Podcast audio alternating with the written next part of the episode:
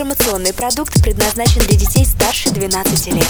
Информационно-развлекательный канал Liquid Flash представляет У кого короче карапульки.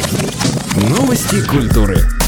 Руководство Грэмми собирается устроить Стиви Вандеру трибют. Через два дня после вручения премии одни из самых именитых артистов споют песни Стиви. На данный момент известно, что в шоу примут участие Крис Мартин из Coldplay, Леди Гага, Джон Лендженд, В. Бенд Перри, Эд Ширен и Ариана Гранде. Наверняка концерт произведет неизгладимое впечатление и на самого виновника торжества, и на всех пришедших зрителей. Все уже давно знают, что на предстоящей церемонии Грэмми будет выступать группа ACDC, но мало кто знает, что в обновленном составе. Для исполнителей все новое – это хорошо забытое старое, потому что вместо барабанщика Фила Радда, который не сможет присутствовать на выступлении из-за судебных разбирательств, будет играть бывший драмер ACDC Крис Лейд. Ноэл Галлахер призывает критиковать своих музыкальных коллег и решил сам подать пример. Он заявил об отсутствии личности в современной музыке. Особенно категоричен Ноэл был в своих высказываниях о лидере группы Arctic Monkeys Алексе Тернере, признавшись, что лучше выпить бензина, чем станет слушать его интервью и песни. Посмотрим, что об этом скажет младший Галлахер.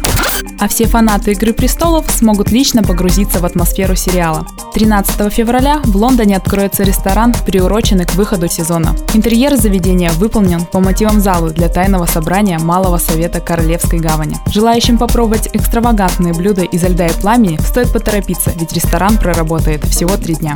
Еще одна новость для поклонников борьбы за железные троны. Знаменитая актриса российского происхождения Мила Йовович сыграет в фильме «Потерянные земли» по мотивам рассказа Джорджа Мартина. Надеемся, что этот фэнтези-проект получится таким же впечатляющим, как и все работы Милы.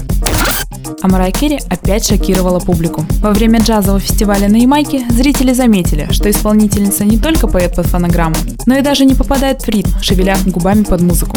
Сама же Марая объяснила, что это был приход от наркотического препарата, содержащийся в ее сиропе от кашля. С нетерпением будем ждать, чем обдолбается певица, когда ее срубит грипп.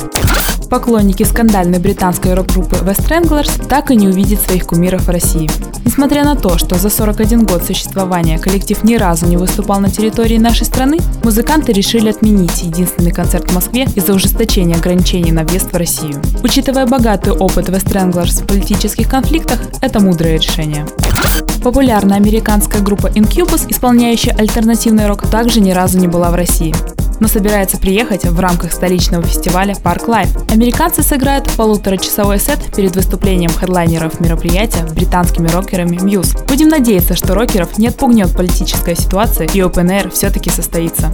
О распаде объявили участники легендарной немецкой хэви-метал группы Rage. Пиви Вангер и Виктор Смольский признались, что уже давно работают над собственными проектами, и продолжать совместное творчество было бы нечестно по отношению к себе и к фанатам. Не у дела остался только барабанщик бывшего коллектива Андрей Хильгерс. Что ж, пожелаем ему поскорее найти собственную дорогу. А российские звезды тоже умеют удивлять. Группа «Студио» завела видеоблог о жизни за кулисами. Теперь каждый желающий сможет заглянуть к ребятам в гримерку, увидеть их репетиции и посмотреть, чем музыканты живут вне сцены. Участники уже предлагают оценить первый выпуск и оставить комментарии, ведь им действительно интересно, что мы думаем об этом проекте. Карапульки. У кого короче?